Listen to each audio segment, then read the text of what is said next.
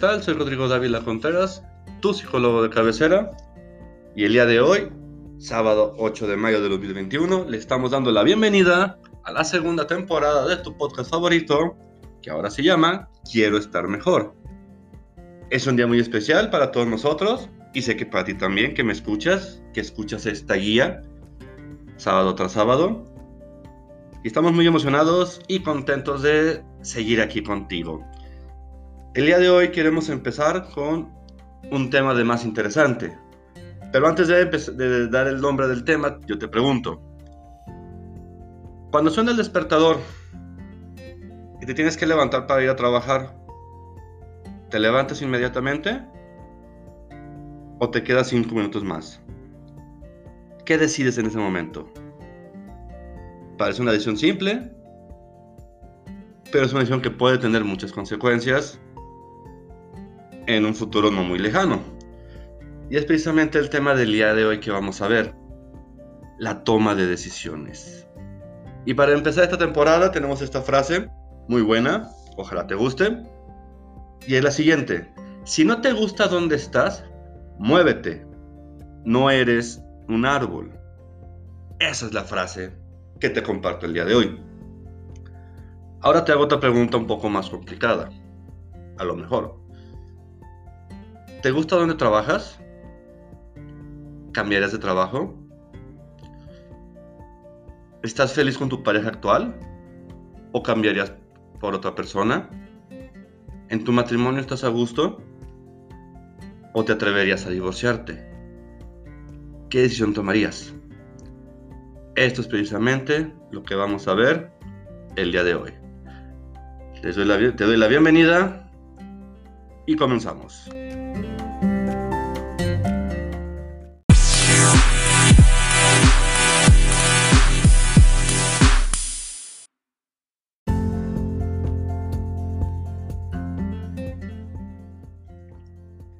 Prefieres desayunar? ¿Huevos o cereal? La toma de decisiones se puede ver de muchas maneras, se puede hacer de muchos grupos, pero yo aquí lo quiero hacer o lo quiero dividir en tres grupos para hacerlo lo más sencillo y lo más simple posible, que es la intención de esta guía. En el proceso, en los tipos y en las características. Esos son los tres grupos con los que vamos a dividir. El proceso.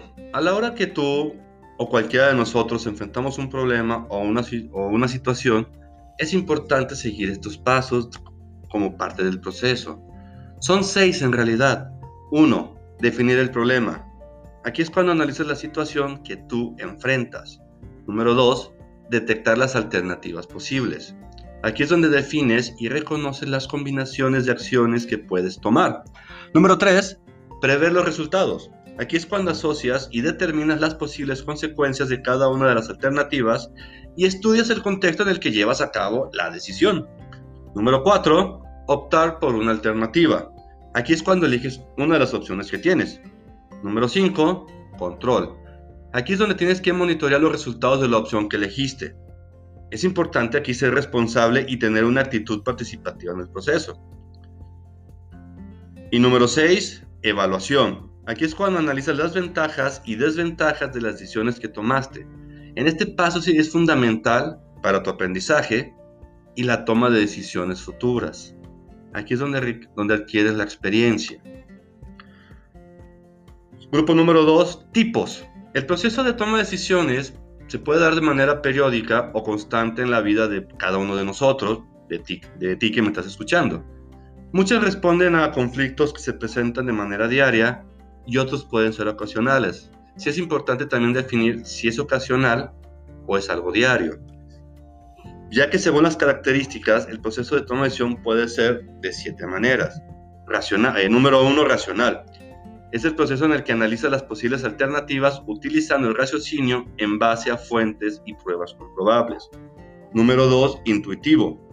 En este proceso es en el que tomas en cuenta tu intuición y tu experiencia personal para tomar algunas de las alternativas. Número 3. Personal. Este proceso de toma de decisión es, cuando una, es de una persona dentro del ámbito privado. Número 4. De rutina. proceso que realiza una persona o grupo de personas de manera periódica. Por lo general son situaciones que no requieren mucho análisis ni son temas tan complejos, como la pregunta que te hice al principio. Suena el despertador, sabes, sabes que tienes que parar para ir a trabajar o para ir a la escuela. ¿Qué decides? ¿Te levantas inmediatamente o te tomas cinco minutos más? De emergencia, proceso que una persona o grupo de personas realiza para tomar una decisión frente a una situación nueva y excepcional, muy diferente al punto anterior de rutina. Número 6. De grupo. Proceso que se realiza en conjunto entre los miembros de un grupo en el que se vota y se elige la opción más adhesiva en general o que más conviene al grupo. Aquí puede ser la familia, grupo de amigos, tu pareja, eh, cualquier grupo en el que tú te encuentres, ahí puede entrar este punto. Y número 7, individual. Este proceso a final de cuentas es el que ejecuta una persona de manera autónoma dentro de un contexto como una organización o una empresa. Aquí podemos decir, podemos poner el ejemplo del jefe. El jefe es la persona que toma la decisión y esa decisión pues afecta a toda la organización o a todos los que trabajan con él. Grupo número 3, características hay cinco características en el momento de que se toma la decisión o se va a tomar la decisión. Número uno, claridad. Este se refiere a la importancia de tener claro el objetivo que vas a alcanzar en el proceso y la situación a elegir. Número dos, el impacto. Este se refiere a las consecuencias que puede tener cada una de las alternativas que se puede elegir o que tú vas a elegir. Número tres, periodicidad. Este se refiere a la regularidad con que las personas, grupos de personas o tú tomas decisiones. Número 4. Actores. Este se refiere a quienes forman parte del proceso de toma de decisión. Si, es con tus papás, si es con tus hermanos, si es con tu pareja, tu equipo de trabajo, tu equipo de fútbol. ¿Qué actores y actrices participan en la toma de decisión? Y número 5. Reversibilidad. Se refiere a si se puede o no dar marcha atrás a la elección de una alternativa. Hay que tomar en cuenta aquí que hay opciones o hay decisiones que una vez tomadas ya no hay vuelta atrás. Ya no podemos regresar a como estaba antes. Por eso es muy importante que tú que me estás escuchando, al momento que tomes una decisión, sea lo mejor para ti. Yo siempre he dicho, sea cual sea la decisión que tomes, va a haber personas que te lo van a agradecer y va a haber personas que te lo van a reprochar. Nunca seas de los que te reprochen por una decisión. Siempre sé de los que te agradeces por esa decisión. Este es el tema como tal de toma de decisiones. A continuación vamos con las conclusiones y el recuento.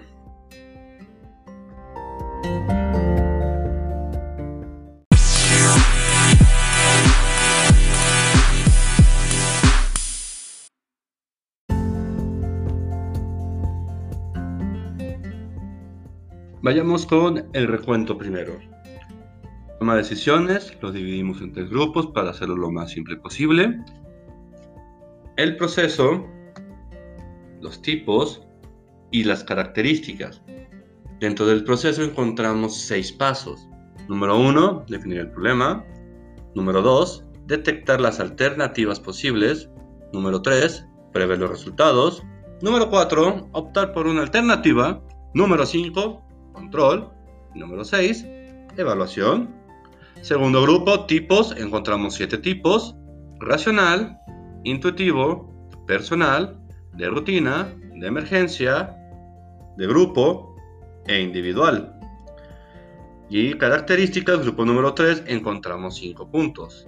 Claridad, impacto, periodicidad, actores y reversibilidad.